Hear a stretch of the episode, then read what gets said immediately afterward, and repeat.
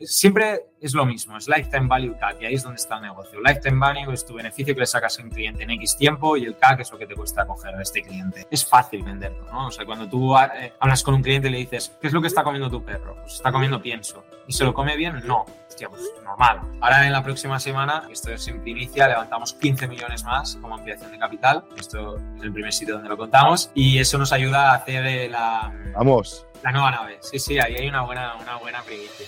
Bienvenidos una semana más al podcast de entrevista Product Leaders. Esta semana tenemos un episodio muy potente con Gonzalo Noy, CEO y cofundador de Dogfight Diet, un modelo de suscripción de cocina natural y cocinada para perros. Vamos a empezar hablando de su background. Como Gonzalo ya empezó emprendiendo dos negocios, Walker's Co y Morris York, y acabó montando Dogfight Diet también vamos a hablar del value prop de Dogfight, tanto la parte del producto natural con la comida cocinada para perros, como la parte del go-to-market. Vais a ver que Gonzalo va a hablar muchísimo de dos métricas, el CAC o coste de adquisición del cliente y el lifetime value, que es el dinero que se deja un cliente durante su vida en la empresa, y va a repetir estas dos métricas todo el rato para ver la rentabilidad real de su negocio. Después también vamos a hablar del producto digital. Vamos a ver las tres patas de producto, la parte del CRM, hecho en house, la parte del producto del supply y la parte del algoritmo de asignación de menús y raciones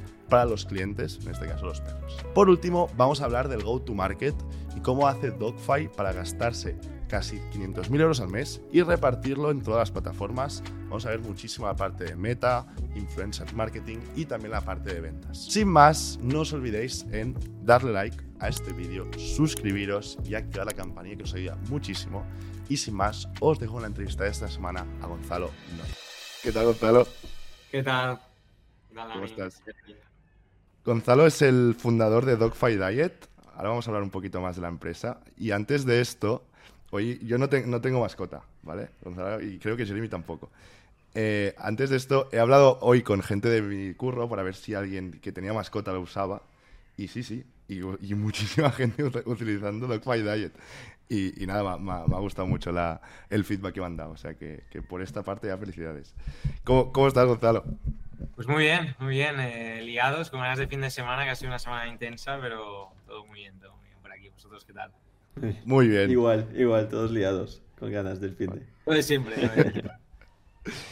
eh, pues cuéntanos un poco cuál es tu historia. ¿De dónde, dónde empiezas tú? ¿Empiezas ya, ya o sea, bastante entrepreneur's, ¿no? Desde el inicio. Em, en Walker's, Walker's Co, ¿no? Primero y después en Morris. ¿Cómo fue tu trayectoria aquí a nivel de empresarial? A ver, empezando desde los inicios, yo desde bien pequeño, desde primer bachillerato, ya empecé a emprender. Cuando estaban las Blackberries, empezaba a comprar en China las primeras fundas de Blackberry y las revendía a los diferentes compañeros, amigos de otros coles y demás. Es decir, que yo creo que siempre he tenido un ADN bastante emprendedor. Luego a partir de aquí empecé economía, en tercero lo dejé porque era todo muy macro, muchos, muchos números, PIB, eh, datos muy, muy, estadísticos y, matemáticos.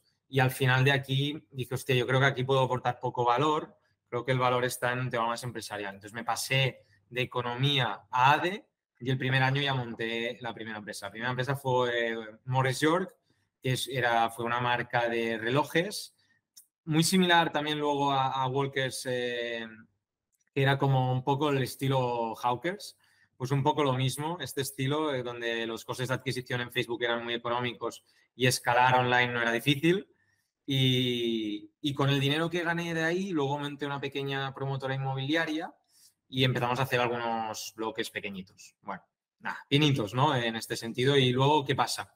Los costes de adquisición cada vez eran más elevados y ahí es donde me encontré con Sergi. Sergi, mi actual socio de Dogfight, que, que él había estudiado Derecho, estaba trabajando en un despacho. Me dijo, oye, Gonzalo, quiero montar algo contigo, vamos a, vamos a explorar diferentes ideas. Y él que quería salir y yo que estaba viendo que los costes de adquisición cada vez eran más elevados para un e-commerce como tal, dije, hostia, puede ser una gran oportunidad de intentar cambiar, venderlo todo y empezar a revolucionar un sector. Vimos diferentes ideas, no vimos ninguna que, tuviese mucho sentido hasta que llegó la idea de, de.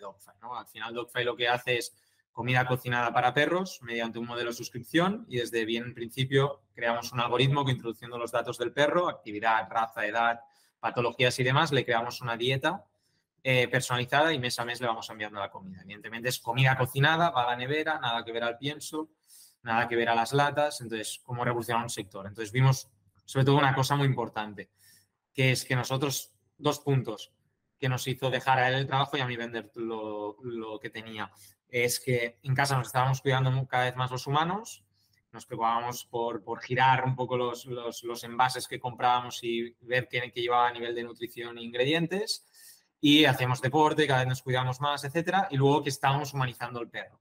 Entonces, si el perro ya no es una cosa, una mascota, sino que es un integrante de la familia, y en la familia, los humanos, nos estamos cuidando más, llegará un momento que haremos match y diremos, ¿qué son estas pelotas marrones ¿no? que están comiendo nuestros perros? Que es el pienso. Entonces, a raíz de aquí dijimos, hostia, creemos que tiene un, que tiene que tiene futuro, que podemos revolucionar un sector. en Estados Unidos ya estaba traccionando mucho, en UK también, y en Europa un poco más continental no. Entonces, a partir de ahí lo vimos muy claro, nos alineamos mucho. Sergi dejó el trabajo en dos, tres meses, yo lo vendí, vendí las empresas en dos, tres meses y arrancamos. Fue en el finales del 19 y empezamos a vender como tal en el 20. Esta es un poco la historia así en plan brief. Qué bueno, qué bueno. Y, uh, y entonces, emprendedor desde el principio, y um, has dicho que has vendido las, las empresas para empezar Dogfy. Eso significa que habías arrancado varias empresas sin vender la, la otra, ¿no? ¿Por qué de repente vender todo para irse a Dogfy? Un poco lo que comentaba antes del tema de los costes, ¿no? Al final lo que estábamos viendo es que el mercado de, de la adquisición online cada vez estaba más, competita, más competida. Entonces, en ese sentido, estábamos viendo cómo los costes de adquisición pasaban desde un, de, un, de un euro, que era al principio, a 5, a 6, a 10, a 15. Entonces, al final el margen era el que era. Yo no podía incrementar precios claro. en calidad y al final digo, llegará un momento que, que, que entrará en break-even de margen, entonces no, no habrá negocio, ¿no?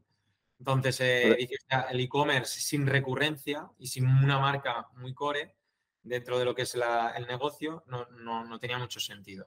Entonces, a partir de ahí dije, hostia, un modelo de recurrencia mensual es donde el lifetime value, ¿no? el dinero, el beneficio que le sacas al cliente versus el coste de adquisición puede generar un gap más grande. ¿no?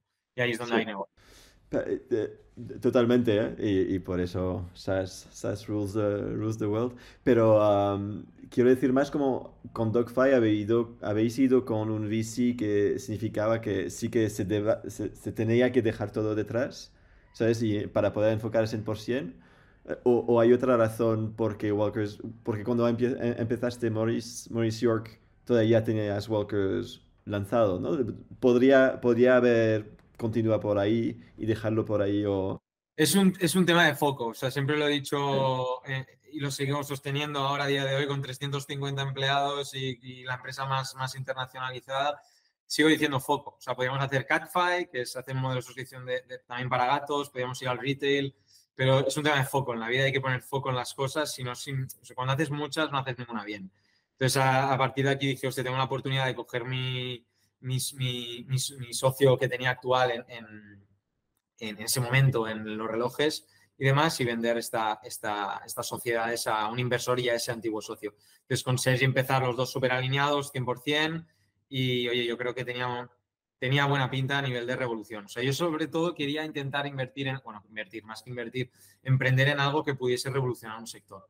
En la medida en que algo fuese un commodity o fuese algo ya establecido, no me interesaba. De hecho, descartamos como seis o siete ideas que iban por un poco la vía esta de, de ser uno más y que la marca era el diferenciante, pero al final la marca eh, no somos los, los, los, que sabemos hacer mejor marca. O sea, quiero decir, en ese sentido te podrías a competir con otras marcas. Sí, sí, sí.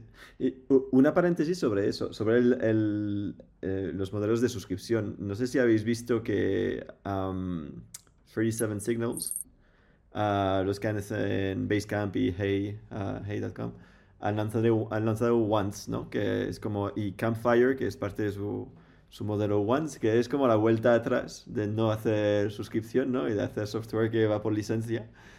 Uh, ¿Qué piensas de eso para alguien que ha pasado, sabes, de hacer como estos one-offs y este muy transaccional a algo como más suscripción? ¿Cómo, cómo lo ves?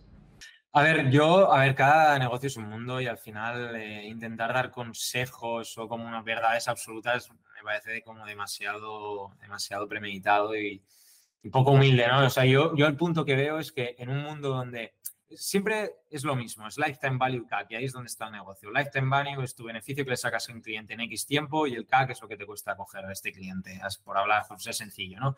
Entonces, si tú puedes conseguir hacer una venta one shot donde este lifetime value hay un gap muy importante entre este coste de adquisición y el lifetime value, hay negocio. Y es así. Entonces, evidentemente, si comprar un, coche te genera un lifetime value muy elevado y el CAC pues funciona, pues vender coches funciona. Y si vender cosas muy baratas tienen un coste de adquisición muy económico y hay un gap interesante, pues también. Depende un poco de los economics y del margen de los negocios. Normalmente en un mundo muy competido, donde el marketing no es súper diferenciador, las plataformas tampoco lo son y demás, cuanto mayor sea el margen, por lo tanto un lifetime value más elevado, eh, mejor. Entonces la recurrencia, esta repetición, te garantiza más lifetime value. ¿no? Esto no significa que sea la única manera de ganar. Es decir, no es la única, no, es la fórmula ganadora, pero sí que es la fórmula de garantizar más lifetime value versus una venta más one shot. Entonces, ¿qué pienso? Pues cada, cada negocio es un mundo y al final seguro que si lo han hecho es porque, consideran que hay ahí un, negocio importantísimo. Pero como norma general, e incluso como inversor, acostumbro a invertir o me quedo más tranquilo invirtiendo en negocios de recurrencia. Sí, sí, sí. Justo pienso que la historia detrás de por qué ellos lo han, lo han hecho, el, el, CTO de 37 Signals, uh, me olvidado su nombre ahora, pero es, este el, el, creador de Ruby on Rails, es alguien como bastante conocido en el mundo, el mundo de tecnología y de computer, computer science. Y uh, lo que han hecho, pienso, hace como un par de años, es que se han quitado el cloud. Han decidido poner todos sus servidores como in-house. Y, uh, y se han dado cuenta que estaban economizando muchísima pasta haciendo eso, ¿no? Y luego pensando, pues, quizás pues es la verdad para todo, ¿no? Y quizás sí que hay un, un, value proposition ahí de, de, montar eso que tengo muchas ganas de ver cómo, cómo les va porque es bastante groundbreaking, es como bastante... Muy challenge. Yo creo que, que, funcionará, pero bueno, como todo, o sea, si lo hacen es, es, por algo. Todo el mundo, todos los movimientos al final tienen su, su sentido. Yo veo, yo veo que, o sea, yo creo que no va a funcionar ni de coña. ¿No? Solo por el. Yo creo que no, tío. solo por el hecho de, los costes de mantenimiento de la infraestructura. Esto de meterlo en servers propio y tal, parece muy idílico, pero hay que hacerlo, ¿sabes? Como el otro día escuché que no sé qué empresa estaba haciendo un Slack propio porque, porque, porque decían que las, las fees que, que gastaban de Slack eran una barbaridad. Bueno, hazlo, o sea, haz un Slack. Nosotros nos ha pasado con CRMs de ventas. Nosotros habíamos trabajado con CRMs de ventas, que tampoco quiero poner nombres, pero muy, muy caros y tampoco hay tantos, ya os podéis imaginar. y acabamos haciendo un CRM de ventas propio. Eh, todo in-house por, por, por, un tema también de economizar costes. Estamos gastando mucho dinero en esto. Y al final, cuando...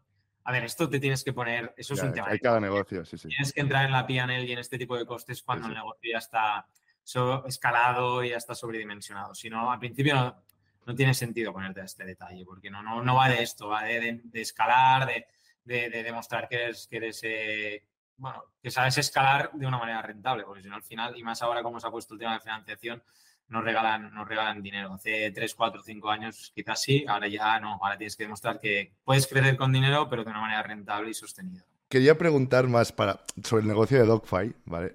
quería entender bien cuál es el value prop. O sea, si estamos yendo más a un value prop de comida natural, ¿vale?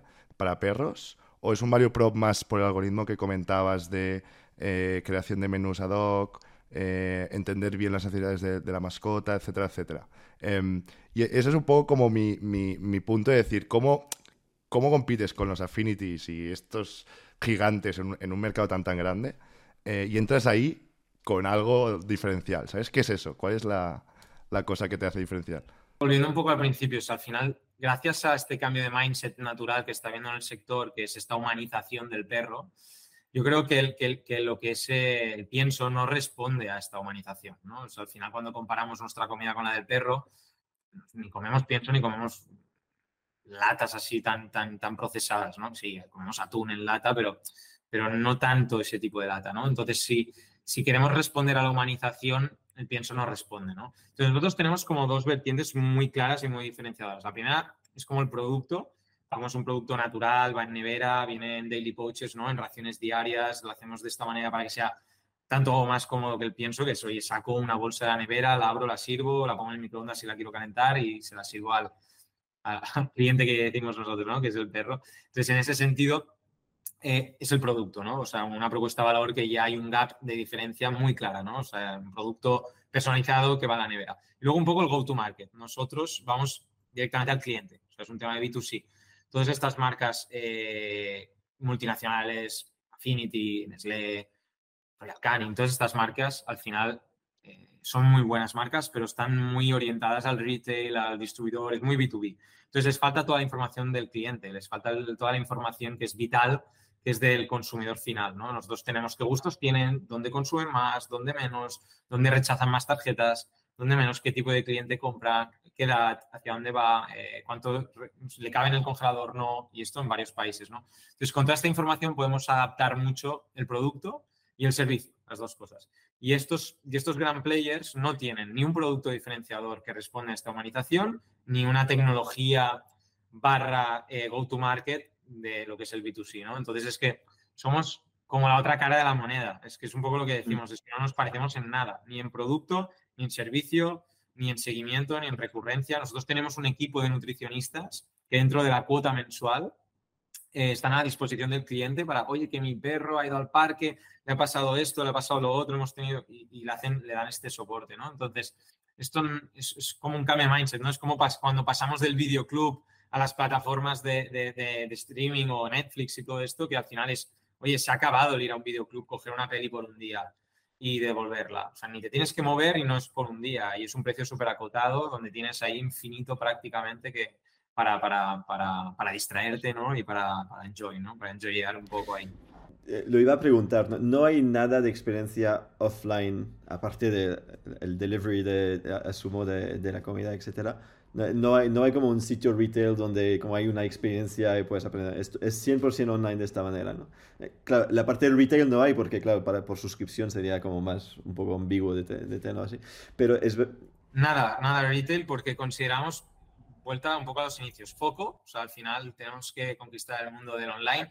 Y yo siempre digo que cuando, intento transmitir a todo el equipo que cuando saturemos un país, entonces podemos ir otra vez al CatFi que es pasarnos a todos los gatos, que hay millones y millones por país, y luego irnos al retail. O sea, dentro de cada país, que aún no hemos saturado ninguno, eh, cuando saturemos los perros digital, nos iremos a los gatos digital y luego nos iremos al retail. Y no, y no queremos ir al retail como tiene que ser otra fuente de ingresos, tiene que ser un partnership con algún gran retailer donde ellos vean que el futuro es el, el home cooked food, ¿no? Un poquito la comida cocinada en que no es bien, bien comida cocinada en casa porque al final no está hecho en casa, pero es como este, este, esta transición, este cambio de mindset, ¿no? Entre lo que es el pienso y este tipo de alimentación, un alimento súper natural.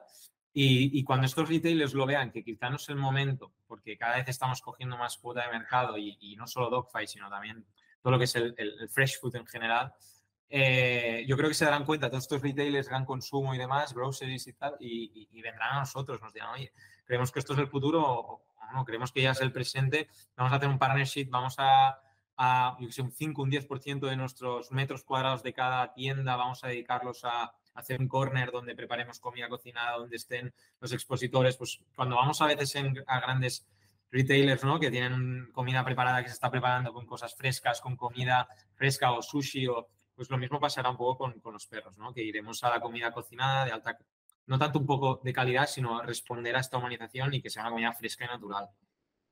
puede, venir a probar y todo, sería, sería muy... De hecho, una de las cosas que hacemos nosotros con el equipo de R&D, ¿no? es, es, probar la comida. O sea, quiero decir, eh, es que al final utilizamos productos, no decimos que es eh, de human grade, porque no nos deja la, legislación del pet food, de la FEDIAF, que es un poco la, la, legislación un poco más europea sobre el tema del pet food, pero utilizamos categoría eh, y, nivel humano de, ingredientes para, nuestros, para nuestras recetas. ¿no? Evidentemente no podemos decir que es para consumo humano, pero sí que la calidad de ingredientes es humana. De hecho... ¿Están buenas? Está bueno, ¿no, Gonzalo? Está bueno. Eh, a ver, bueno como para comerte un plato entero, no, porque le falta especies, le, le falta especiarlo, un poco de sal, aceite, le falta una serie de cosas para que esté bueno bueno como para decir, oye, pues como un primero y como un segundo, ¿no? Pero para comértelo está bien, no es una cosa como el pienso que lo, que lo tienes que echar fuera de la boca. Al final tiene, por ejemplo, el menú de pollo, es pollo al 60%, el otro son verduras. Lo único que está soso, está soso. Es como si nos fuésemos a, a- a comer una, una comida de dieta, que al final es, te la comes porque tienes mal la barriga, ¿no? Y está un poco sosa. Y no te apetece, o sea, no comemos la comida de dieta cuando estamos mal de la barriga todos los días. ¿Por qué? Porque está sosa. Pues es un poco lo mismo. A- La comida es de súper alta calidad, te la puedes comer, pero está sosa, porque al final los, los- a nivel nutricional no necesita este, este toque de, especiado que le damos quizá a la alimentación un poco más humana. Yo, no tengo, no tengo perros, pero tengo niños pequeñitos y es lo mismo. Al, principio ah, no comen sal, ¿no? Entonces, para mí es como muy complicado comer eso. Es- No me va a matar, pero, pero me falta sal. Un poco lo mismo, un poco lo mismo. Y una pregunta, una pregunta, Gonzalo. Yendo, o sea, de- si, si comparamos con Affinities y demás, es que el modelo de negocio incluso es diferente, ¿no? O sea, estamos hablando de un modelo de negocio SaaS Subscription, más parecido a SaaS Subscription, versus un retailer eh, normal. O sea, ¿es vuestro competidor realmente o no en la Affinity? O sea, sí, o sea, no- ya no tanto Affinity como tal, con una marca en concreto, que también, O, sino o- todo lo o que es toda la amalgama que lo hay. es, todo lo que es Kibble, ¿no? Todo el dry food, que es toda la parte seca, todo lo que es pienso, es nuestro competidor. Muchas veces nos dicen, no, es que ha salido un, un competidor que esté haciendo la competencia. Para mí no es un competidor, un- una marca que está haciendo lo mismo que nosotros, porque es que el 98% de los perros comen pienso. Ya, ya, ya. Ojalá hubiesen 100 marcas que hicieran comida cocinada, porque esto es un tema un poco blue ocean y tenemos que conquistar el, el- el océano, ¿no? Entonces tenemos que crear esta necesidad, ¿no? Esta, esta demanda, que ya cada vez está proliferando más, está creciendo a, una velocidad súper, súper rápida, pero al final los competidores es el pienso y evidentemente les estamos pegando bocados importantes a su cuota de mercado. Llámale Affinity o llámale cualquiera, o sea, cada vez tenemos más Sí, sí. clientes y, y- y el fresh es, es- es- bueno, es que ya no te diré que es el futuro, es que es un presente, pero más que nada por lo que, te, por lo que os comentaba antes, que es un tema humanización y cuidado en casa. Y ya es uno más en casa, pues la humanización responde a comer sano y a comer un poco más de mayor calidad.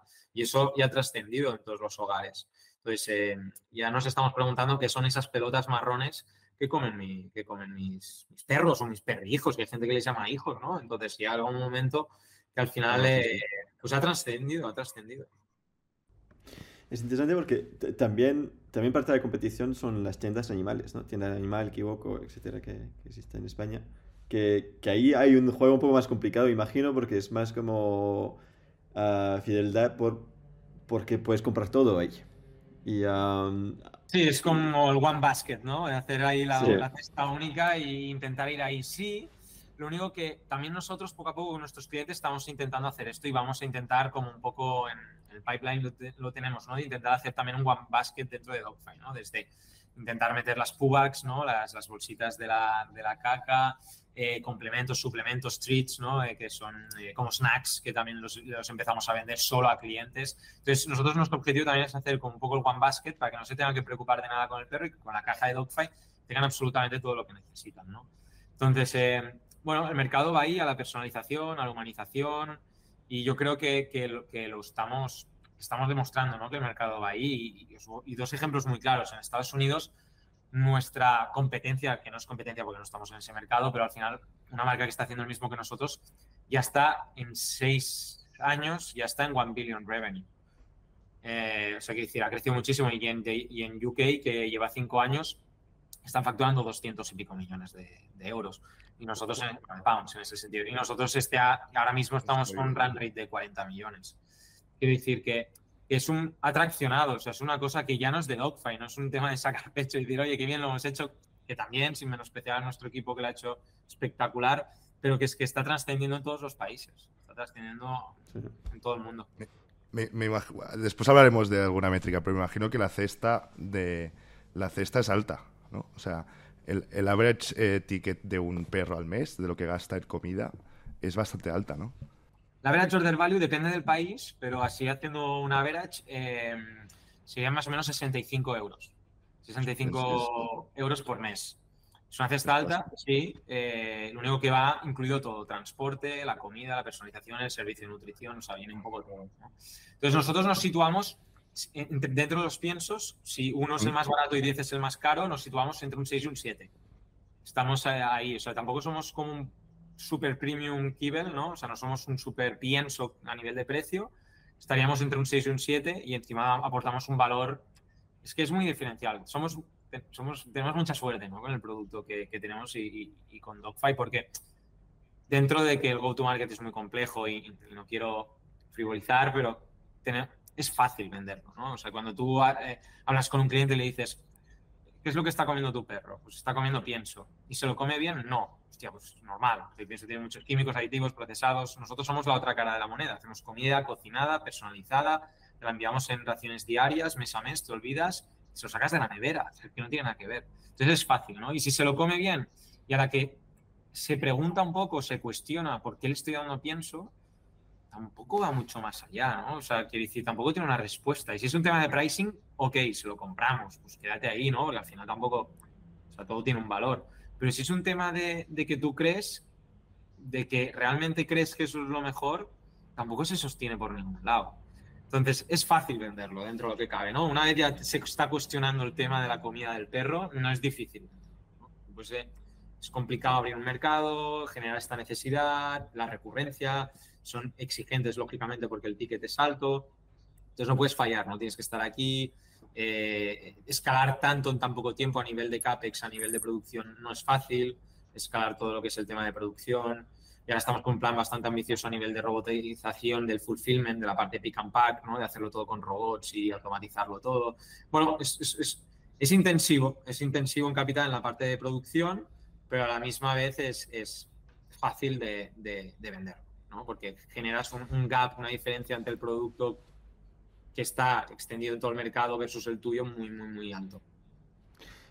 Me gustaría, pero quizás un poco más, más adelante, hablar un poco justo del producto, eh, hablando de software de producto, porque justo mirando Dogfire estaba pensando, al final hay una parte de e-commerce subscription, pero hay una parte de logística que tiene que ser muy complicada detrás y, si el producto entra por ahí o si hay, hay, soluciones.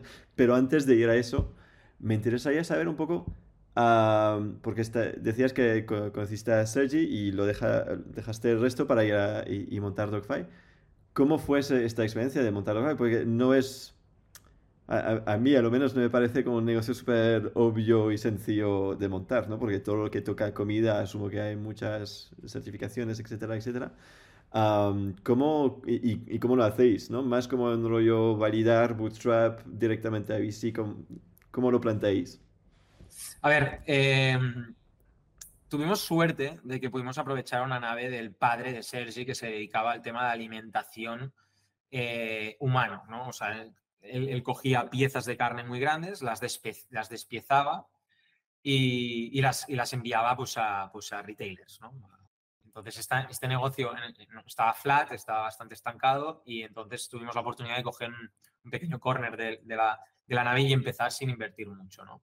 Entonces, una vez ya hicimos un poco el product market fit y vimos que había atracción y demás, y, el MVP, entonces cogimos y fuimos a Sadeban, que eso fue a finales del 19. En Sade levantamos la primera ampliación de capital. Ahí levantamos 100.000 euros de un family office. Em, y, a partir de ahí empezamos a arrancar. Empezamos a comprar los primeros hornos para cocinar, que los compramos al Lidl, que eran de, que era de pan, era un horno de pan. Y ahí empezamos a, generar un poco muy manualmente todo lo que es el producto, ¿no? Desarrollar las recetas con veterinarios, que nos las aprobasen, seguir con la legislación y demás. Fue un poquito, no fue bootstrap porque al final levantamos dinero, pero lo que es el aprendizaje y el crecimiento a nivel del sector sí que fue bastante em, por nuestra cuenta, ¿no? Y suena bastante bootstrap. Suena bastante bootstrap, lo único que podemos decir que es así porque levantamos dinero, pero al final fue dinero sobre todo para, para, para el CAPEX, para un tema de, de, maquinaria, ¿no? Y a partir de ahí empezamos a crecer, empezamos a traccionar mucho y, y, levantamos 10 millones de euros. Ahora en la próxima semana, eh, que esto es en primicia, levantamos 15 millones más como ampliación de capital, que, esto es el primer sitio donde lo contamos, y eso nos ayuda a hacer eh, la, Vamos. la nueva nave. Sí, sí, ahí hay una buena, una buena primicia. Enhorabuena. De hecho, de hecho tenemos la, gracias, tenemos eh, la, nueva nave cerrada para hacer toda la nueva, bueno, un poquito es un plan de, ambicioso, ¿no? De crecimiento a nivel europeo. Entonces, para eso tienes que, eh, bueno, asentar unas bases de producción fuertes, porque es, muy, es decir, primero tienes que, que- adecuar el tema de la producción y luego puedes ir a un go-to-market súper agresivo, ¿no? Puedes ir a- a escalar súper fuerte. Eh, al revés, no. O sea, no, no- no tiene sentido que, que- que vendas si no puedes producir. Entonces, primero tenemos que asentar unas bases importantes para multiplicar por 10 la compañía, por 8, que es lo que está previsto realmente, por 8. Y a partir de ahí eh, empezar a abrir países, eh, seguir escalando con budget y demás. ¿no? Una de las cosas más importantes de, la- de las que estamos orgullosos aparte de que funciona, de que hemos contratado mucha gente, de que hemos podido revolucionar el sector y demás, es que somos ya EBITDA positive, ¿no? Que para que, que en el mundo de las startups, en el mundo de las startups no es tan fácil y todo el mundo lo sueña, lo proyecta, lo dice a los VCs, a los inversores y demás, pero hay que conseguirlo. Y, y estamos súper contentos y muy orgullosos de que hemos conseguido ya ganar dinero, ¿no? O sea, ya es un negocio rentable y es un negocio de que ya no necesita, excepto de esta ronda de inversión que cerramos la semana que viene, porque ya está todo cerrado y aprobado por competencia, eh, pues hemos sido capaces de generar este EBITDA positive y ya no necesitaremos más inversión de, de inversores porque ya este dinero es para, para, el, growth inicial antes de que los países eh, pues empiecen a generar posit EBITDA positive, pues a nivel de, de, de, grupo ya tenemos, estamos ahí break even, España gana dinero bastante bien y entonces eh, lo que sería Italia y Francia pues está ahí y, y, lo soporta ¿no? España aún porque aún estamos arrancando, ¿no? Pero con estos 15 millones tendremos esta base sólida de la, de la nave, de lo que sería todos estos, del todo el tema de automatización con robots y demás y, ya está, ¿no? Entonces ahí es, esta vez sí que podemos decir que a priori es la, última ronda y la última ampliación de capital que hacemos porque ya somos EBITDA positive y entonces no necesitamos este, esta inversión por, de, de fuera, ¿no? Qué guapo, qué guapo, ¿eh? Enhorabuena también por, y todavía más por el vida positivo que por la ronda. Y um, es muy fuerte porque parece un negocio no tan tecnológico por el hecho que lo que has dicho, es que al final hay naves, hay, hay máquinas, etcétera. Uh, de llegar a, a ser vida positivo, ¿sabes? cuando hay tantos SaaS que no lo son, cuando el SaaS tiene me mejor márgenes de, de todo, Uh, es impresionante. ¿Cuál, ¿Cuál, es la clave? ¿Es un word of mouth y poco marketing? ¿o? A ver, la clave es, eh, o sea, nosotros lo que hemos hecho súper, o sea, hay dos cosas claves en Dogfy y, y, es muy claro. Es el margen que tenemos, que es un margen muy elevado, y, y luego el go-to-market. Hemos sabido crecer mucho a un coste bastante eficiente, ¿no? Y vuelvo a lo mismo, lifetime value versus CAC. CAC es el go-to-market y lifetime value es el margen. Entonces, eh, y la repetición. Entonces, con otras palabras, vuelve a ser lo mismo, ¿no? Lifetime value versus CAP, versus CAC, un, un, gap lo más grande posible y eso es lo que te hace que cuanto más escala tengas, pues más dinero puedas ganar, ¿no? Entonces hay Francia y Italia, que, son los países que lanzamos, Italia hace un año y poco y, Francia dos años y poco, eh, están traccionando muy bien, sobre todo Italia, Francia cada vez más. Y, estamos creciendo mucho. ¿eh? Más o menos el 70% es España, el 20% es Italia y el 10% es Francia pero, pero cada vez se va con Italia y Francia van a comer más, más, más steak ¿no? de la parte de, de, de, de, España. Y tenemos un plan ambicioso. Este año 2024 tenemos que estar en 60. Ahora este, este año hemos cerrado en 30 el 23 y este año tenemos que estar en 60. Entonces ya, ya te digo, tenemos que estar ahí apretando a, a fondo porque ahora ya nos lo permite el, el, el, el, margen y más de con estas automatizaciones aún de producto, eh, de producto de automatización del fulfillment, la parte de, de, pick and pack, pues nos ayudará a tener más, más pulmón para poder crecer y acelerar mucho más el crecimiento en estos países. Ya en febrero a 40, a 40 run rate, así que estáis de camino bien.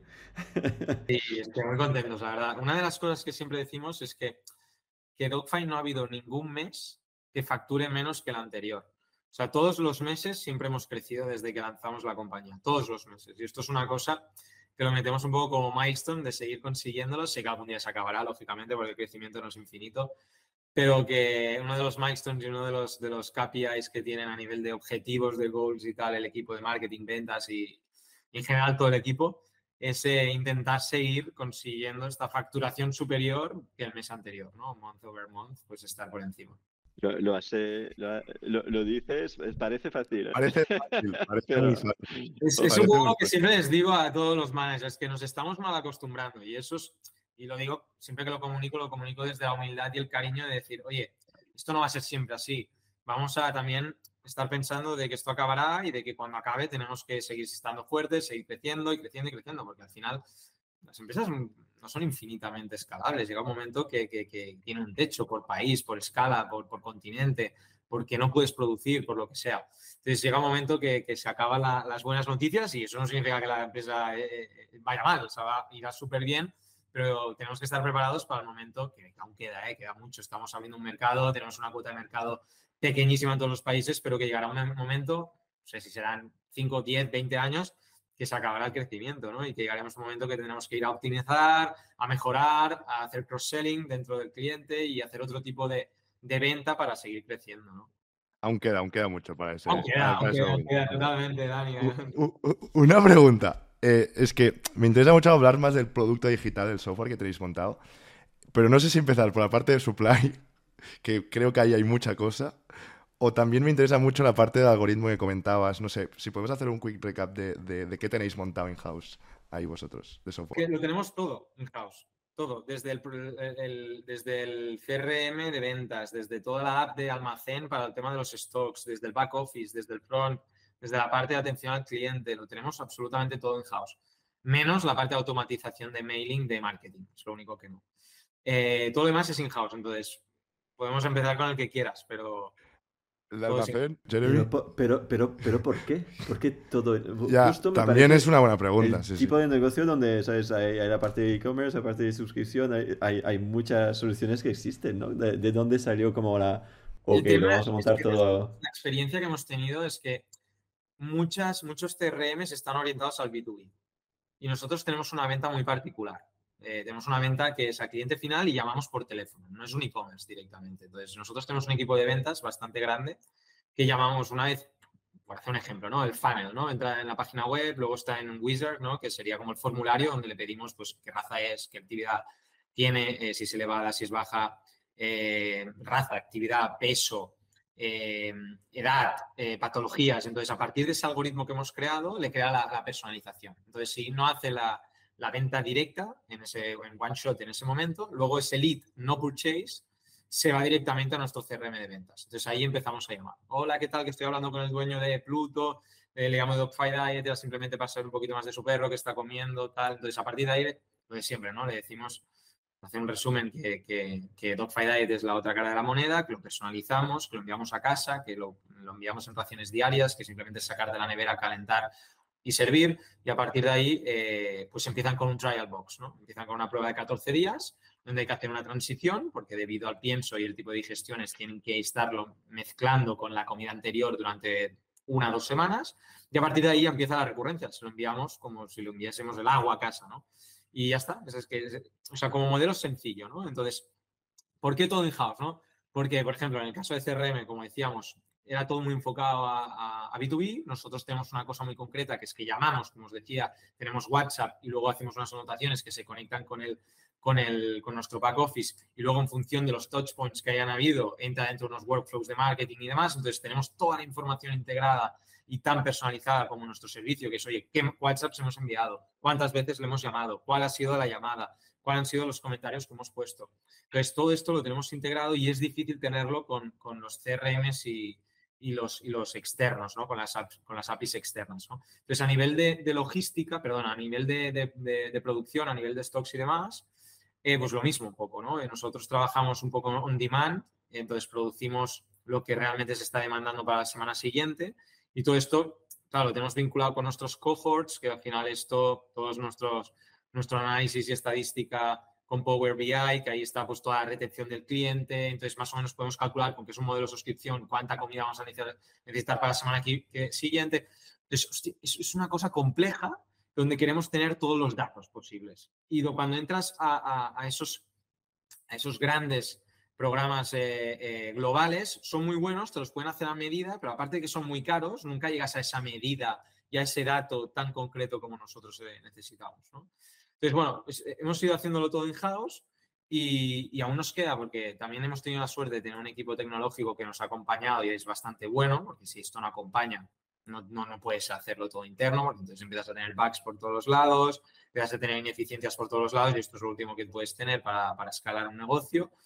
Pero nos hemos acostumbrado así y la verdad que, que, seguimos así. O sea, quiero decir, porque es que queremos el detalle y la analítica y la data tan precisa y tan concreta que o lo haces tú o, o es muy complejo que te lo hagan los demás. Y acabas de decir algo que, que muy interesante, que es verdad que el modelo de suscripción al final te ayuda a no tener waste, a- porque como son fast consumer goods, ¿no? que al final que se caducan rápido, ah, suele ser un problema bastante gordo de, de costes, que el- nunca había realmente pensado, porque es verdad que me, me hace pensar un poco a Athletic Greens quizás, etcétera, pero eso, ellos no tienen ese problema, pero cualquier cocina sí que lo tiene.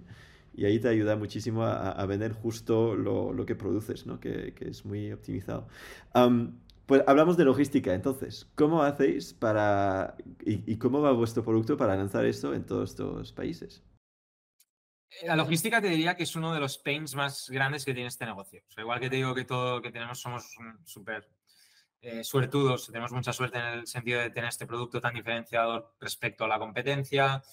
Hemos desarrollado un algoritmo muy interesante, tenemos un modelo de suscripción que a nivel de economics funciona, tenemos margen, pero el pain grande, grande, grande es la logística. ¿Por qué?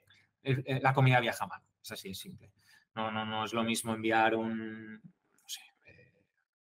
unos guantes que, que- que enviar eh, comida fresca, ¿no? Entonces nosotros, por suerte, desde bien principio, hicimos un estudio de cómo enviar con transporte regular, y con transporte regular me refiero con no un transporte refrigerado, sino cualquier eh, empresa de paquetería, la comida fresca. Entonces nosotros lo enviamos con unos aislantes isotérmicos dentro de la caja, ¿vale? Que, que mantienen la temperatura, y luego unos acumuladores de frío. Unos acumula- acumuladores de frío son como unos ice packs, son como unos, eh, unos hielos eh, congelados que mantienen la temperatura y que con el aislante isotérmico se mantiene congelado el producto. Entonces nosotros sí que enviamos con un servicio premium y lo que sale hoy a las 6 de la tarde, mañana se entrega antes de la 1. Entonces con este servicio premium podemos hacer este, estos envíos. Esto sirve para España y para Francia. En Italia tenemos un, hub, tenemos un, un fulfillment center, donde ahí hacemos el producto, la caja final de última milla. La producción la hacemos desde aquí Barcelona entonces enviamos en trailers refrigerados hacia, hacia Milán, que ahí tenemos un, un hub, y desde ahí hacemos todo lo que es la paquetería de última milla. Entonces nos lo vienen a buscar y lo entregan a- al día siguiente igual que aquí, pero con un día de delay. Es decir, enviamos el track, cobramos a la persona, se hace el producto y, y- y se envía y se entrega a, a la última milla en todo, en toda Italia. ¿no? Entonces, es un poco más pain porque es difícil gestionar todo el tema y a nivel operacional es un poco tough, ¿no? Es un poco durillo, es un poco hay que controlarlo muy bien y, y- y qué pasa si ese producto no se entrega, ¿no? Si yo no consigo que, que tú estés en casa mañana desde la una, ese producto lo tenemos que destruir y al día siguiente esto genera un waste altísimo y al día siguiente yo te tengo que enviar un, un- un- pedido nuevo, ¿no? Y, y qué pasa si se queda sin comida el perro? Entonces lo puedes ver como un hándicap, entonces igual no te interesa suscribirte. Entonces, el tema de las opera- es muy intensivo en operaciones, aparte de producción, lógicamente, es muy intensivo en operaciones. Porque la suerte que tenemos es que nos las hemos visto de, de- de- de todas formas, hemos vivido de todo y ya lo tenemos todo muy controlado y de nuevo, muchos KPIs, mucha analítica, mucho control y, y estar muy encima de todo. Pero la verdad que ahora ya no es tan pain. ¿La comida la enviáis semanal, mensual? O sea, todos los... to- ¿Para todo el mes o para una semana? Nosotros lo cobramos una vez al mes y ¿Pero lo depende del tamaño del perro, lo enviamos cada mes, como el cobro, o cada dos semanas. Depende un poco del, del- del storage, del, Claro, del porque la tamaño del no, congelador. no tiene neveras o congeladores Exacto, muy depende un poco de, cada uno. vale. Entonces, nosotros tenemos un tema estandarizado, es decir, sabemos a partir de qué tamaño del perro tenemos que enviarlo cada, cada dos semanas y a partir de qué tamaño del perro es convenience enviarlo una vez al mes. ¿no? Entonces, sí que es verdad que el cliente, en función de su storage, puede decidir, oye, mira, yo lo quiero cada dos semanas, aunque sea eh, un perro un poco más pequeño. ¿no? ¿Y paga más? ¿Y paga más de fee al mes? Mm, Depende de la es- medida. Si es en plan muy capricho, sí. Si es en plan muy capricho, sí. Si es un tema más de convenience, porque oye, a ti tal, entonces no. Está estandarizado. Está estandarizado. No, Vale. no, no tengo el detalle de que- a partir de qué kilos el perro tal, pero está estandarizado y automatizado de, oye, si es una cosa lógica, entra dentro. Si no es una, co- una cosa lógica, que es un tema de Tienes que compras muchas pizzas, por decir algo, y tienes el congelador a full, pues entonces sí que se cobra un, un extra. Yo lo que, bueno, lo, lo que has dicho, ¿no? Lo jodido es tema de cadenas de frío, de no romper cadenas de frío. Por, por eso en Italia ya tenéis el, el- el FC ahí, ¿no? Por, un tema de distancia. Sí, sí, sí, sí, por un tema de distancia, to- to- total. O sea, nosotros Vale, en. Francia lo que hacemos es que enviamos todos los productos a Toulouse, desde un, un hub que tienen ahí, desde Toulouse envían al día siguiente a todo Francia. Toulouse está aquí al lado.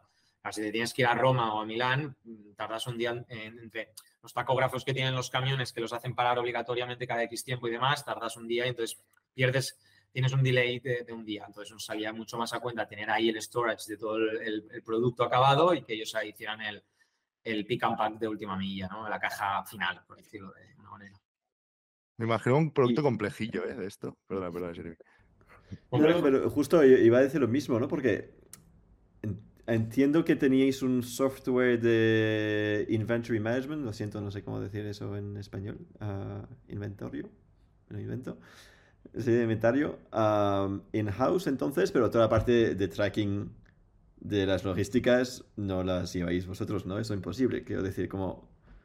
O, eso va directamente en el CRM que habéis montado in-house. trabajamos, o sea, es como 50-50 esta parte. Tenemos, trabajamos con un courier que, mm, que tiene bastante, tiene un equipo como de 15 personas trabajando exclusivamente para Dogpile, es decir, para gestionar todo el tema de incidencias y, y demás. Pensad que nosotros nos gastamos en logística al mes unos 400.000 euros.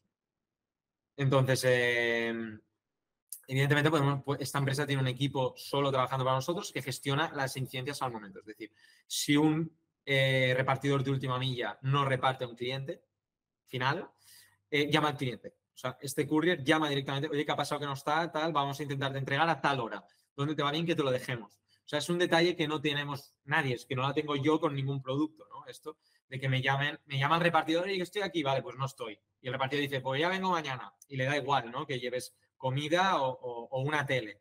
Entonces, en ese sentido, eh, tenemos un servicio muy premium en este caso y que contactan e intentan hacer como, como reagendar en el mismo día. Que no puede ser el caso, reenviamos al día siguiente automáticamente. Entonces, esto sí que está conectado, toda esta información, o sea, todo este outbound que tiene este equipo de couriers llamando al cliente para reagendar, esto no es nuestro, pero todo lo que sería la información que recibimos de, oye, ya ha sido podido entregar en la segunda entrega en el mismo día, o, oye, no, entreguemos, tenemos que hacer otro pedido, se vuelca directamente y entra dentro de nuestro flujo y entonces vuelve a hacerse el pedido, se vuelve a enviar y demás. Vale, vale. Ah, entonces es- hay, hay coordinación ahí a tope. Y entonces la, la otra parte, un poco, la parte ma- más, del consumidor del algoritmo, ¿no? Decías que tenías el wizard, que es un poco la suscripción y, y la información del perro. ¿Cómo, cómo funciona eso y cómo realmente impacta, realmente impacta la, la comida de manera como muy fuerte?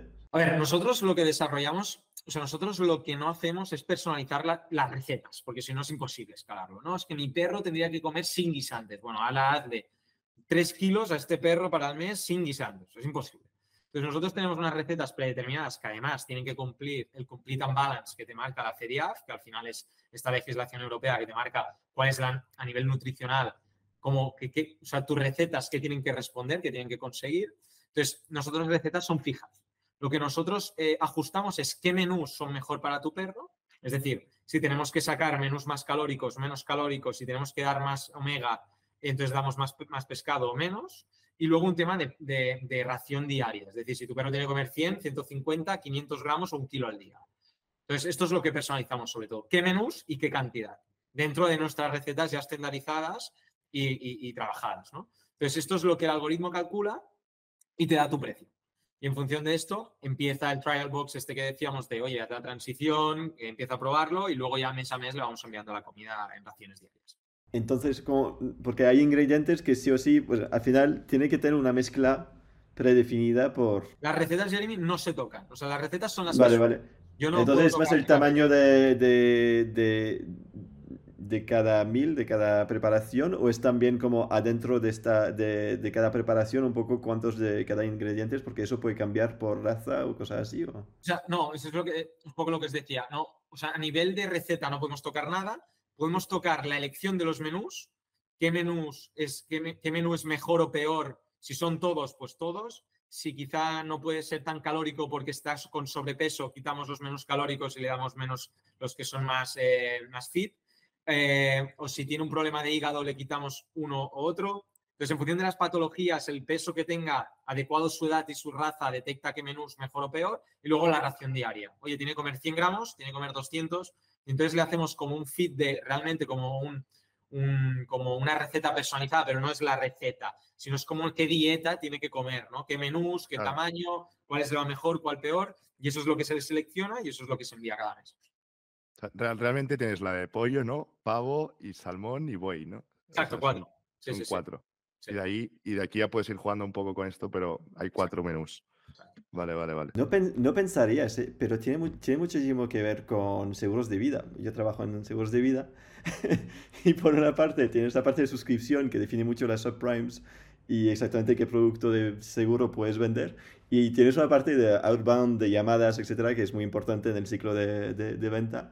ah, porque, porque hay una asesoría, una asesoría, etcétera, que, ah, que al final, ¿quién pensaría que solapa, sabes, vender suscripciones? Nosotros de- hemos hecho una cosa muy diferencial. De, de- aparte del producto, que esto ya os lo he explicado, del producto físico, luego si queréis hablamos con más el de, el de digital, eh, nosotros hemos hecho una cosa súper diferenciada que es el go-to-market. El go-to-market este de outbound, de generar una, una fuerza de ventas, ¿no? Una Salesforce de, de un equipo que estén llamando hacia afuera, outbound, ¿no? Eh, con estos leads que no transaccionan directamente en purchase, eh, llamarles y explicarles. ¿Por qué?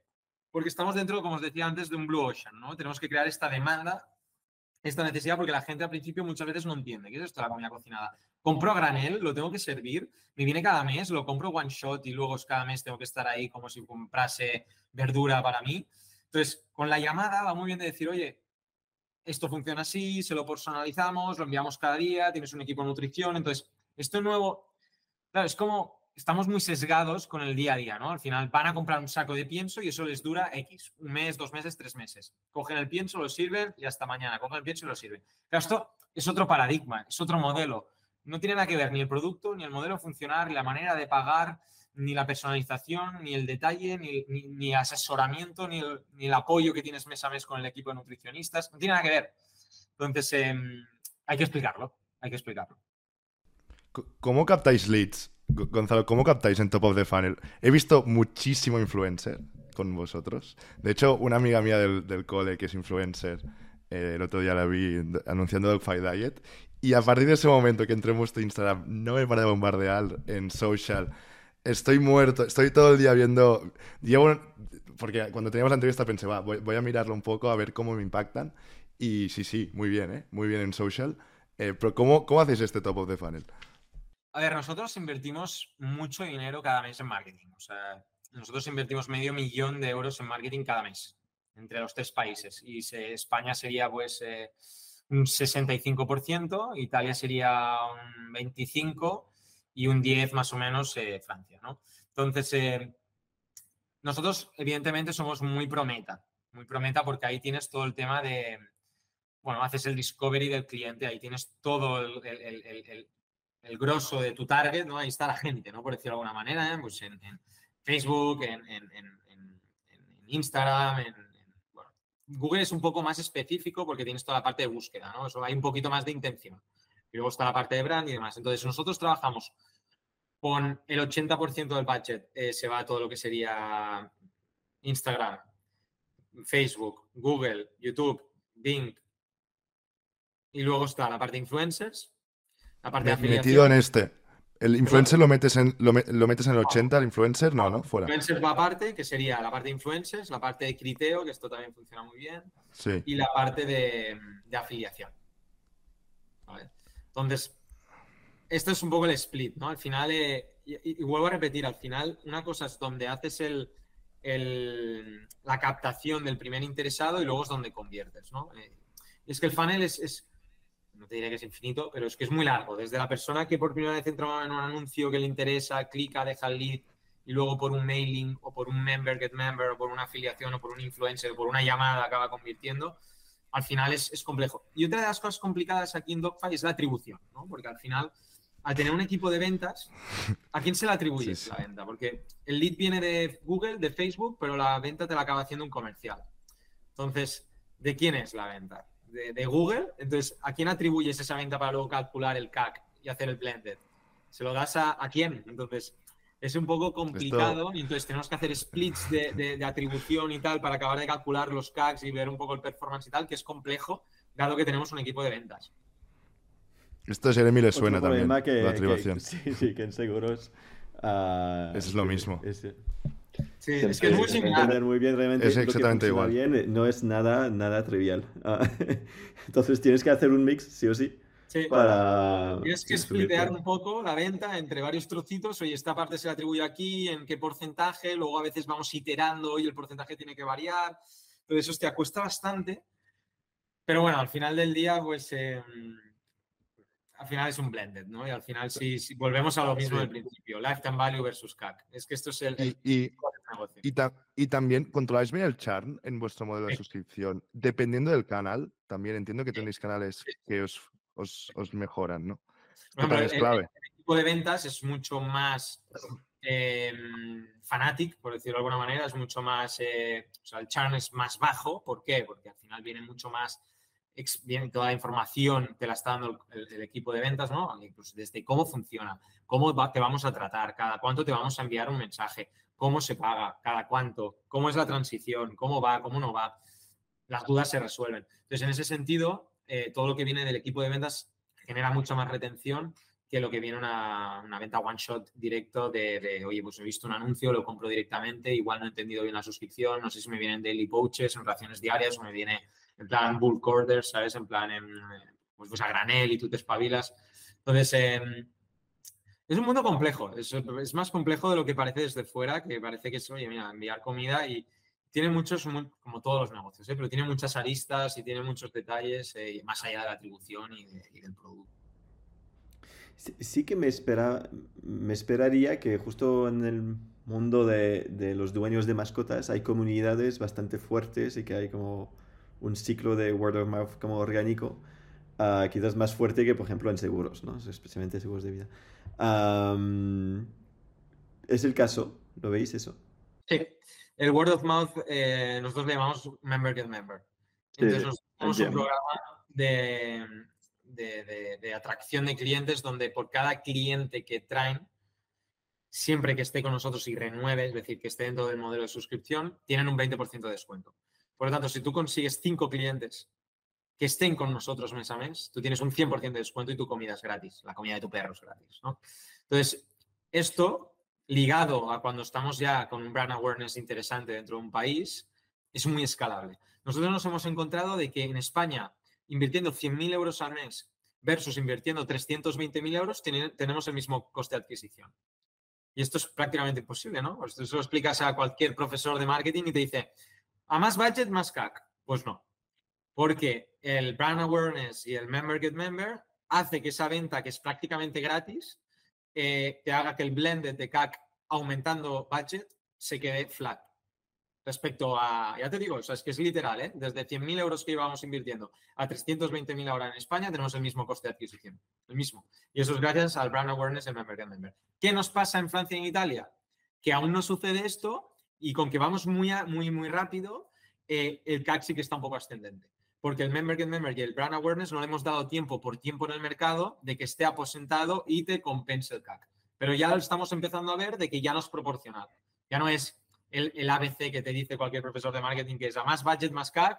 Lo estamos viendo de que ya no es, ya no es, eh, ya no es proporcional. Casi, casi inversamente proporcional. De, después, para mí también es interesante. No sé, si, no sé si tú opinas lo mismo, ¿eh? pero intentar que un cliente haga el onboarding full self-service, ¿vale? Es el sueño húmedo de cualquier persona, ¿eh? Pero va, que, ¿creéis que la forma de escalar vuestro go-to-market sigue siendo apostando más por sales y mejorando más este proceso de product-led sales? Eh, de cualificar bien leads y que sales convierta o apostar por el self-service también. Porque es una o la otra, yo lo que veo, ¿eh? No, no veo... Tampoco te creas, porque siempre puedes no mejorar que el, que el ratio de ventas de cada comercial mejore. Entonces, a más budget no necesitas, no es N más uno, ¿sabes? No necesitas más budget, otro comercial más. Si tú consigues de que la productividad de cada comercial mejore, con tecnología, con mejor speech, con más descuentos, con metodología, con lo que sea, puedes hacer que esto mejore y no sea proporcional versus que la venta directa sea mejor. ¿Por qué? Porque hemos mejorado el funnel, porque damos más métodos de pago, porque el checkout es más intuitivo, porque el wizard tiene menos fricción, porque la home es mucho más explicativa y mucho más intuitiva, porque lo que sea. Entonces, se puede hacer a la vez. Es difícil, como tú dices, no, pero en este caso no es trivial, no, si no, no es una cosa o la otra. Puedes mejorar en ventas y ser cada vez menos, o sea, que no tengas que escalar el equipo versus lo que escalas el budget, porque es mucho más productivo y más eficiente en, en, purchases per eh, sales, por, por comercial. Y en este caso puedes también mejorar la venta directa, la conversión directa. De hecho, estamos en eso. Eh, Sales Manager está trabajando mucho en, oye, vamos a mejorar el ratio de ventas por comercial y todos los growth y todos los PPC managers están trabajando en, oye, vamos a ir a que, la, que el conversion rate de directo sea cada vez más alto. Sí, estoy de acuerdo, que no pienso que es exclusivo y que puedes como mejorar uno o el otro, pero es verdad, o sea, tienes que mejorar los otros al máximo posible, pero es verdad que hay decisiones que a veces es como, podemos hacer algo online que va a empujar más gente offline, Sí, también, ¿no? Puedes poner el número de teléfono más grande, más obvio, etcétera, etcétera. Y, eso, en mi, en mi, experiencia, es siempre un debate un poco que, va variando un mes el otro. El tema es que no hay un debate, porque no es una cosa o la otra, porque la persona de ventas se centra en ventas y en el, y en el, y en el eh, orders per comercial, ¿no? O sea, eh, las ventas que hace cada comercial y ventas, perdón, y marketing y los growth y los performance están en conversión en conversion rate y en, y en, y en, conversión directa, ¿no? Entonces, en ese sentido, no, no, no, hay una discusión, no hay un debate, porque son diferentes departamentos, diferentes KPIs, de, diferentes milestones, ¿no? De cada uno. Entonces, en ese sentido, eh, es fácil, eso es más fácil que debatir con marketing si vamos a, a, un tipo de venta u otra, porque marketing te dirá, oye, pues vamos al funnel, o vamos a hacer cambios en el wizard para que no haya churn en, los steps, o lo que sea, ¿no? Entonces, en este caso es fácil. Vamos hoy a ventas con, unos objetivos y vamos con marketing con otros objetivos. Y, una pregunta aquí después. Cuando ya cerréis el deal, comentabas que se asigna un veterinario, perdón, un nutricionista, ¿no? Nutricionista. Un veterinario, que digo, un nutricionista. Eh, entonces, ¿cómo, ¿esto cómo funciona? ¿Funciona como un proceso muy B2B que tiene un, su account executive? Eh, ¿Cómo lo hacéis eso? que también es interesante. No, no, no estás tan desencaminado, ¿eh? porque tenemos veterinarios. Lo único que por un tema de, costes no puedes tener 30 veterinarios. Entonces tenemos nutricionistas. la pregunta de costes. Sí, sí, claro, que son ATVs y luego tenemos unos cuantos veterinarios para casos un poco más concretos que se derivan a ellos. ¿no? Entonces, ATVs son auxiliar técnico veterinario, eh, que es como si fuese enfermero versus médico. Entonces, el veterinario es el médico y el ATV es el enfermero. O sea, tenemos enfermeros que están eh, eh, pero no es, no, es, no es, proactivo por nuestra parte, es, es, más reactivo. Es, oye, nosotros tenemos un equipo de nutricionistas, tú reservas una hora con ellos, un slot de 15 minutos con ellos y les explicas lo que quieras. Si tienes una conversación desinteresada por la parte de nutricionista, porque no, no va a vender nada, simplemente es, oye, ¿en qué te puedo ayudar? ¿no? Eh, pues mi perro ayer se comió no sé qué. Eh, en el parque, oye, pues venga, pues vamos a hacer esto, vamos a hacer lo otro, o, pues, oye, no te puedo ayudar en esto, necesito un diagnóstico de un veterinario, ves al veterinario. Entonces, a partir de ahí tienen una conversación, como decimos nosotros, desinteresada en el sentido de ventas, donde es una conversación para ayudar, para recomendar, para, para darle pistas ¿no? sobre, sobre cualquier cosa, sobre cualquier tema.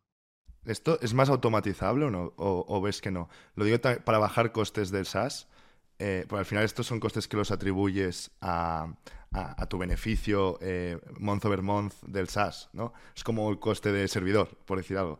Sí, a ver. Eh, o es demasiado value prop para no tocar lo que sea un humano y. ¿Sabes? Este es un debate interno que tenemos que es bastante interesante, que es el tema del, servicio de nutricionistas, que es difícil de medir el, O sea, ¿se irían si no hubiese servicio de nutricionistas? Este es el no Lo sé. No lo sé, no, no, no, no, lo, tenemos medido este tema y es difícil de medirlo porque siempre hemos tenido. Entonces, lo que, te, lo que tenemos claro es que cuando hay servicio de nutricionistas la retención es más alta que la competencia, que no tiene. Entonces, esto sí que lo podemos medir y lo sabemos, entonces sabemos que funciona o que al menos nuestra retención es mejor, pero no sabemos realmente si la atribución es por este servicio de nutricionistas o porque nuestro producto y, value for money es mejor, ¿no? Por el precio, calidad, ¿no? Sinceramente ahí esta métrica no la tengo y no la tenemos medida. Eh, no es muy escalable, o sea, quiero decir, no es súper productivo porque, a ver, con AI sí que es verdad que a nivel de Customer Love, ¿no? Que llamamos nosotros, sí que puedes automatizar según un poco el ticketing, ¿no? Porque al final haces unas macros y al final, oye, que quiero aplazar mi pedido. Pues, oye, ya sabes lo que tienes que contestar con AI porque tenemos cientos de miles de tickets respondidos en cuatro años, ¿no? Entonces, ahí sí que vemos más punto de automatización. en una conversación donde un día te cuentan que la cola del perro se le ha puesto roja y otro día te dicen que se han comido un chicle por la calle el perro, eh, ¿que puede llegar a automatizarse? Me lo creo, pero que tenemos eh, datos como para ella y darle toda esta información de si el chicle de la calle o si la cola está roja o verde. Nos faltan datos. Entonces, yo creo que no es una cosa que hoy se pueda automatizar, pero sí que en el futuro. yo creo. Lo puede- lo- al final, a lo mejor incluso lo aprovecháis para vender bolsas en un futuro de cross-sell. Es, es un poco eh, lo que, lo que vemos, que eh, de correas, de, bueno. Es lo que nos consuela. Nos consuela que, que al final es un touchpoint bueno durante la, durante el- vida con Dogpile y al final ahí, más allá de que nos expliquen su vida y sus cosas, que hay muchas fricadas dentro de este mundo, ya os lo podréis imaginar, eh, es también preguntar nosotros. ¿Estás contento? ¿Qué te falta? Los pedidos, lo aquí, lo allá. Entonces, no, aprendemos mucho también gracias a ese touchpoint. Igual que te digo, ATC, o sea, Customer Love, sí que yo creo que es más automatizable las respuestas. Que también tenemos inbound y ticketing, ¿no? Ahí sí que recibimos eh, llamadas reactivas por parte de- de- del cliente. Oye, que no me ha llegado el pedido, ¿qué hacemos? Pum, solución. Oye, que he recibido una bolsita menos. Oye, ¿qué ha pasado? Entonces, todo esto, con que lo tenemos, como os decía desde el principio, automatizado con almacén y tal, nosotros llegamos a traquear qué operarios hacen más errores en sus pedidos. Es decir, con que sabemos la información del cliente de, cuán- de cómo ha sido su pedido, si hay alguna incidencia o no sé qué, y tenemos traqueado qué operario hace el pedido, le atribuimos a este operario este error y a final de mes se hace un, report donde cada manager de cada turno en, en fulfillment part, ¿no? en la parte de pick and pack, se reúne con ellos y dice, tú has sido el peor con, en errores. Oye, vamos a centrarnos, no podemos seguir así. O sea, tenemos KPIs dentro de, de- de operaciones a nivel de fulfillment, ¿no? Igual que en ventas decimos, oye, ¿quién es el mejor comercial? Decimos quién es la mejor persona haciendo pedidos, pero no solo unitariamente, sino también en, en productividad y en menos errores, ¿no? Entonces ahí también los incentivamos y también es un cribaje para incentivar los que lo hacen muy bien y para los que lo hacen mal, hacer que mejoren o incluso para prescindir de, de la gente que no lo haga bien, ¿no? Entonces, es lo que os decía al principio, o sea, tenemos traqueado en la medida de lo posible las máximas cosas posibles. Mi opinión sobre, sobre el nutricionista, porque pienso que sí que, que 100%, ¿no? Es un negocio, hay que optimizar, que ser data driven, ¿no? Ah, lo más posible y, y hay, hay que automatizar todo eso. A la vez, personalmente soy muy, muy pro que hay que hacer unas cosas que a veces no son del todo racional, que, que te posicionan en otro sitio. Porque si todo el mundo hace lo que es lo más racional, todo el mundo lo sabe hacer y todo el mundo acaba en el- exactamente el mismo sitio, ¿no? Ah, que realmente hay, hay, hay- a veces hay que, hay que poner el coste para dar este servicio y hay que elegir bien lo que vale la pena dar o no. Am, pero, pero me gusta mucho que, que se haga porque pienso que, que hay, hay esta parte irracional del negocio que muchas veces es muy complicado hablar de ellos, es muy, muy sencillo hablar de churn y hay coste de adquisición y CAC, etcétera, etcétera, pero realmente como yo me quedo con ellos porque me caen bien, ¿sabes? ¿Y, qué es eso Es detrás? un poco así. Hacemos dos cosas muy diferentes a los demás, que es el, el equipo de outbound y, el- y- y la parte de nutrición, ¿no? De que na- ningún competidor, es que ni los que facturan 1 billion eh, en, en US llaman al cliente, ni pre-cliente, o sea, cuando es un lead en plan outbound, desde el principio como con, con nuestro equipo de ventas, ni con equipo de nutrición, ¿no? Y esto, de nuevo, nos da mucha visibilidad cuando ya es cliente de qué dudas tiene, cómo podemos mejorar y, darle este, este apoyo de decir, coño, tengo una persona detrás de, de esta marca, ¿no? Que, no? es una account, una manager, pero sí que es una persona que al final puede ser o no ser siempre la misma, pero que está detrás y que tiene un historial con las dudas que has tenido. Oye, pues ¿qué tal? Pluto ha tenido esto, esto y lo otro, hemos hecho esto, ¿cómo ha ido? ¿Ha ido mejor cuando hablaste con Belén? Y...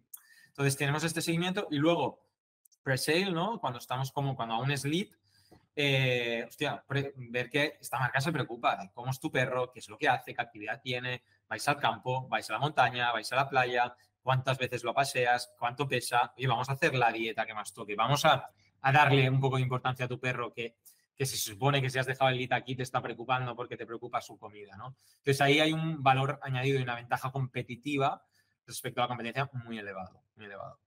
Es es súper súper interesante. Ya para acabar, chicos, que ya llevamos más de una hora, ¿vale? Me gustaría hablar de producto, que casi no hemos hablado. Bueno, sí que hemos hablado de producto, mentira. Pero de- del equipo de producto. Me comentaste, eh, Gonzalo, que teníais un PM o, más de un PM, o una figura estilo PM. Sí. ¿Qué, qué, qué hace esto, esta figura en, en Dogfight? Ya, nosotros tenemos el equipo de marketing dividido de la siguiente manera. O sea, empiezo desde, para que entendáis un poco cómo está estructurado. Primero está aquí la, la- la figura de CMO, ¿no? y luego se divide. Digital Product Manager, que dentro de aquí tiene una PM y un equipo de UX UI, dos personas de cada, dos de UX, dos de UI. Y dentro de la PM, sobre todo lo que hace es coger todas las, todos las, los requests que hay de todos los departamentos, que los filtra, todo lo que sea de Digital Product, ¿eh? los filtra Digital Product y luego se los pasa a IT. ¿vale? O sea, Digital Product Manager por debajo de CMO.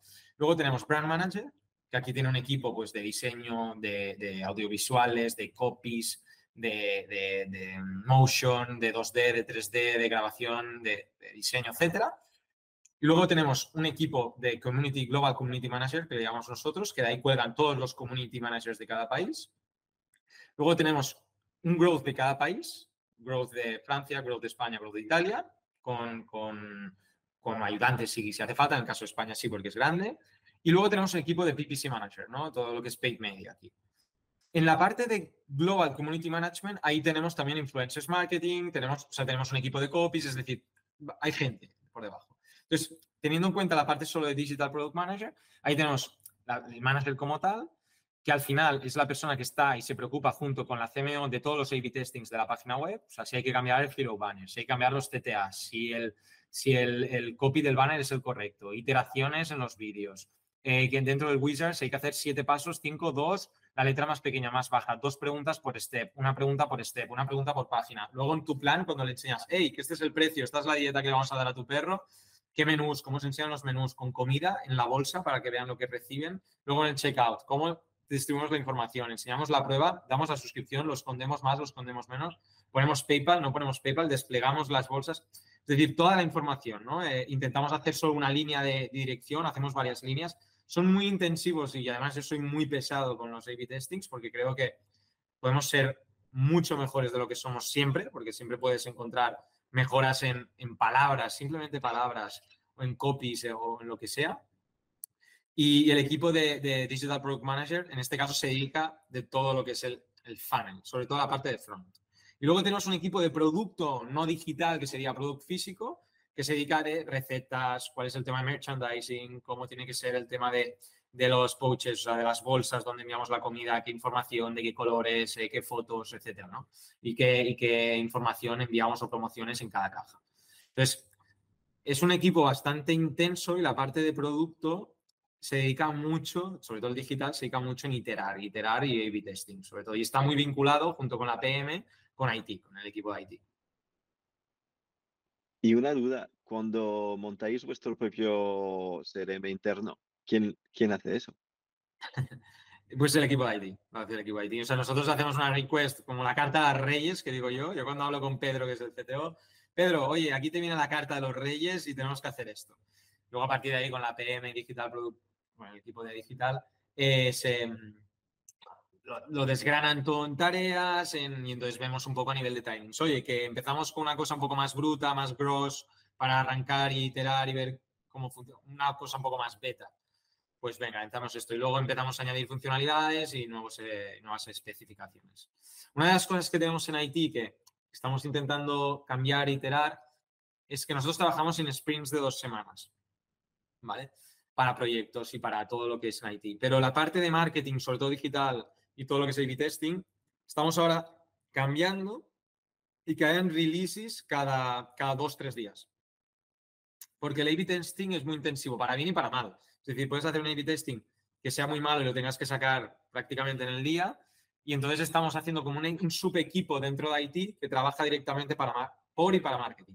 Entonces, eh, realmente lo que hace es ah, bueno, estar haciendo iteraciones a diario. O sea, desde cambiar imágenes, copies, steps, eh, mil cosas. Es que desplegable, no desplegable, hacer un checkbox, sin checkbox, darlo por supuesto no, los colores, eh, promociones, numeritos. Es que al final ya sabéis que el detalle del, del mundo digital es, es hacer prueba y error.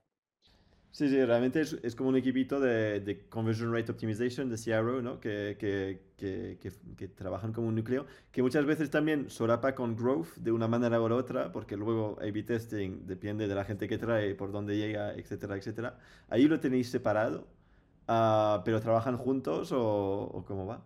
es que trabajan muy juntos. O sea, al final la que pilota un poco es marketing desde arriba, CMO, María, y, pero trabajan muy juntos, sobre todo los growth entran mucho en el barro, ¿no? Entran mucho en el detalle, en el detalle porque al final los growth, su objetivo es cumplir PNL, ¿no? Cumplir eh, eh, la PNL a futuro, ¿no? Los objetivos. Entonces, claro, ahí tiene que ir, oye, necesito más conversion rate, entonces tenemos que cambiar. Y igual lo que funciona en Italia no funciona en Francia, porque en Francia son mucho más patriotas y quieren ver más banderitas de Francia y, en Italia, pues no tanto, y en España tampoco, ¿no? Entonces, depende mucho. Hay gente que, hay países que quieren más ver el ingrediente, hay gente que quiere ver, que quieren ver más el producto que les va a llegar, otros quieren ver más el producto físico porque no lo, no lo conocen o no hay tanto brand awareness porque es, no, yo ya doy Dogfy, entonces quieren entender que van a recibir, no lo que es, porque ya lo conocen. Entonces, son mm, cientos de pruebas cada mes. Y, y, el Growth Manager, para entender cómo, cómo funciona en Dogfy, es, suena como es casi el Country Manager, ¿no? Como al final, si, si él está ahí por el PNL, es como al final gestiona bastante de todo lo que tiene que pasar, ¿no? Como PNL tampoco va al detalle, o sea, está sobre todo en top line, más en, revenue y en first time buyers, ¿no? que son un poquito los clientes que hacemos cada mes. Pero, pero no, no entra tanto en lo que es los costes de cómo estamos enviando en Francia, pero sí que entra en el detalle de, hoy vamos a hacer estas pruebas, vamos a cambiar el speech, vamos a intentar eh, que los workflows de marketing vayan por aquí, vamos a hacer que las campañas eh, yo qué sé, ya no sean fotos tan outdoor y sean más indoor, con, un hogar, con un sofá, con un perro en casa, como más sensible. Entra un poco más en el detalle y, en el objetivo de la estrategia de, creatividades y copies. Eh, es, interesante también que, el, que, PM esté por debajo del CMO, que normalmente no es así. O sea, o sea, yo creo que tiene todo el sentido, ¿eh? En una empresa donde tu función es optimizar muy bien campañas, tener muy bien los CACs y el TVs controlados. O sea, eh, eh, tienes que estar ahí porque si no después hay un solape heavy entre producto y marketing que hemos comentado varias veces. Justo. Entonces, al principio empezó independiente. ¿eh? Al principio empezó independiente. Empezó Digital Product Manager, como empezó era un puente entre IT y marketing. Y, ahí vimos que nos, que nos equivocamos o no lo habíamos planteado bien. Entonces, dentro de marketing está mucho más controlado, para bien y para mal, ¿eh? más controlado para, para en el caso malo que, tengan, que tengamos muchos más KPIs ¿no? a nivel de negocio, porque si no tienen solo a nivel de conversion rate y a nivel de funnel, y también tiene que tener en cuenta el negocio. Oye, mm, claro, si pones más descuento, el conversion rate te mejora, pero ¿cómo sale eso los números y a nivel de PNL, a nivel de negocio? ¿no? Entonces, estando por debajo, esto es un ejemplo tonto, ¿eh? para, para, que sea muy claro, pero si estando por debajo de marketing de, de CMO, entra dentro de la estrategia y, el roadmap un poco a nivel de, business, ¿no? Eh, si no, si se separan, eh, los caminos son un poco diferentes. Puedes crear política también, porque al final es como, no, pero la conversión no está subiendo porque no sé qué, ¿no? Cuando al final si trabajas juntos, pues ya. Sí, es que es lo que pasaba. Literal. Me suena. No, o sea, yo lo que veo es que también eventualmente puede crear un poco que el PM sea demasiado de marca, o sea, que la información cualitativa, por ejemplo, del de ventas, por decir algo, ¿vale? Eh, que al final es quien está con el cliente muy cerca, un conversión más chulo, ¿sabes? Que el PM, como al final estás muy enfocado en el go-to-market, eh, que, pierdas información cualitativa por ahí y eventualmente a lo mejor pierdas un poco de creatividad en algunas cosas, ¿sabes? Pero bueno, que ya e, e, es, como, eh, bueno, sí. no, no, es tan nada, Al final, aparte de tener más control y estar bajo el paraguas de negocio, un poquito más de marketing, también es que tiene más ojos y más opiniones. Porque si va un poco independiente, eh, es un poco unilateral ¿no? respecto a todo. Cuando está metido dentro de marketing, opinan los growth, opinan la CMO. Entonces es como una cosa un poco más estratégica y de equipo que no tanto un tema de, digital y de producto y de, y de, métricas en concreto, sino que es, un, es como un ecosistema en general dentro de marketing. Y, yo, y nos ha funcionado muy bien meterlo dentro de marketing. Muy, muy, muy bien. Es, es, es, interesante para la audiencia porque no habíamos visto muchos casos de esto y es súper interesante. Última pregunta, Gonzalo. Ya, ya estamos ya a punto de acabar, que, llevamos ya una hora y veinte casi. ¿Cómo, ¿Cómo, te inspiras tú? ¿Cuáles son, cuáles, son, cuáles, son, ¿Cuáles son tus fuentes de inspiración? Y encima, veniendo de, de emprendedor, casi sin haber trabajado en, en una empresa, o sea, que, que, todos los conocimientos que has sacado ha sido by doing y poca cosa más. ¿Cómo te has inspirado tú? Yo nunca he trabajado para nadie y no es una cosa de la que me sienta súper orgulloso, ¿eh? porque estoy seguro que el contraste también me hubiese, me hubiese me hubiese añadido más, o sea, me hubiese sumado más que restado. Sí que es verdad que tiene- a todo lo pasado podía ser peligroso, porque si hubiese empezado por ese camino, igual no hubiese vuelto al, de emprendeduría, ¿no? Pero bueno, nunca hay que arrepentirse de dónde estás y al final pues ha sido así. ¿Cómo me inspiro? Sobre todo hablando con muchos emprendedores y siendo muy transparente con ellos, porque es la manera de que te, final lo habéis visto, he compartido muchas cosas. Y, y- lo mismo, eh, off the record, intentas, puedes compartir un poco más de, poco más de detalle a nivel numérico, tampoco mucho más porque explica muchas cosas, y hablando con emprendedores y sobre todo podcast, escuchando, por eso también me acerqué a vosotros, eh, porque creo que es- inspira mucho, inspira mucho, aunque también en el tema del mundo de startup hay mucha demagogia, en el sentido de que muchas veces solo se habla de las startups que van bien, y, yo siempre que me llaman para hablar de, del caso de éxito con todo el cariño y humildad del mundo de Dogfight, siempre digo que, que, hay una regla del VC que es muy clara, que nosotros invertimos también en fondos de startups y demás y, lo tenemos muy claro, que es de cada 10, dos startups lo petan y hacen un éxito muy interesante. Las otras cierran o son zombies, ¿no? Que se quedan ahí ni una cosa ni la otra. Entonces, yo creo que se está frivolizando a veces con el tema del éxito de las startups en el sentido de que solo proyectan, se enseñan y se ensalzan los negocios que funcionan, que es muy motivador e interesante, pero a la misma vez, que es lo que comparto, siempre comparto esta estadística de, oye, dos de cada diez lo hacen bien, los otros no. Entonces, la estadística te dice que no montes una startup. Si tú tienes claro que, que, puede ser de los dos, que tienes un budget y unos ahorros eh, para poder vivir si las cosas van mal y lo tienes muy claro y demás, go ahead. Pero si no, es con cuidado porque lo normal y lo lógico es que te vaya mal. Entonces puedo ser aquí como el típico, joder, tío, que hago a fiestas, ¿no? Pero, hostia, es que me he encontrado con amigos que lo han dejado todo y, y pensando que iban a ser eh, un- una empresa de, de éxito y no ha sido el caso y, y- y- han acabado mal, tan con deudas y con...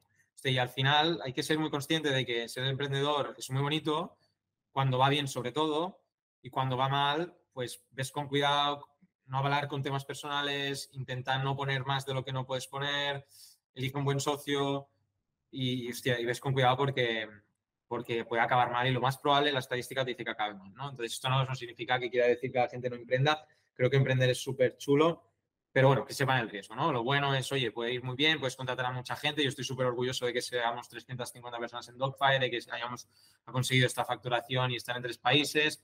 Todo es muy bonito, pero ¿y si hubiese ido mal? Entonces también hay que explicar, ¿no? Puede ir mal y van mal la mayoría de empresas. Bueno, dicho esto, como inspiro podcast, leer leo poco, la verdad no es una cosa que más me guste, más audiolibros y podcast de Y Combinator, eh, emprendedores de aquí, de Europa, de España, eh, y, y intentar también prueba y errores, que muchas veces lo que se aprende es, es iterando, ¿no? Eh, teniendo, teniendo un buen equipo y haciendo muchas cosas. Y lo que pensamos que, que sí o sí va a funcionar, a veces no funciona. Muchas veces nosotros nos hemos estampado tantas veces pensando en que esto no va a funcionar, no hace falta probarlo. Vamos a probarlo. Ya ha funcionado una cosa súper, súper obvia, ¿no? Entonces, bueno, ese es el punto. Ese es el punto. Total, totalmente. Agree. Eh, a- añadiría para ser emprendedor hay que tener un punto, po- estar un poquito chaladito. ch- Chalado Poquito. también. eh, o sea, de aversión al riesgo también, eh, eh, que también es importante este punto, ¿eh? Yo, yo empecé también en un momento donde tenía poco que perder y entonces Claro, he crecido con, con este riesgo ya dentro de mí, ¿no? Porque cuando estás en pleno de carrera y a montar un negocio, pues si te va bien, bien y si te va mal, pues eh, a otra cosa como todos tus amigos de la uni. O sea, quiero decir, sí, sí. eres, ser- serás uno más. De hecho, el raro era yo. Entonces, y luego, pues la suerte es que ha ido bien, entonces, bueno, vas siguiendo con una cosa y con otra y, y bueno, a seguir porque la vida un día estás aquí y mañana estás aquí. Quiero decir que hay que, seguir- hay que seguir a tope.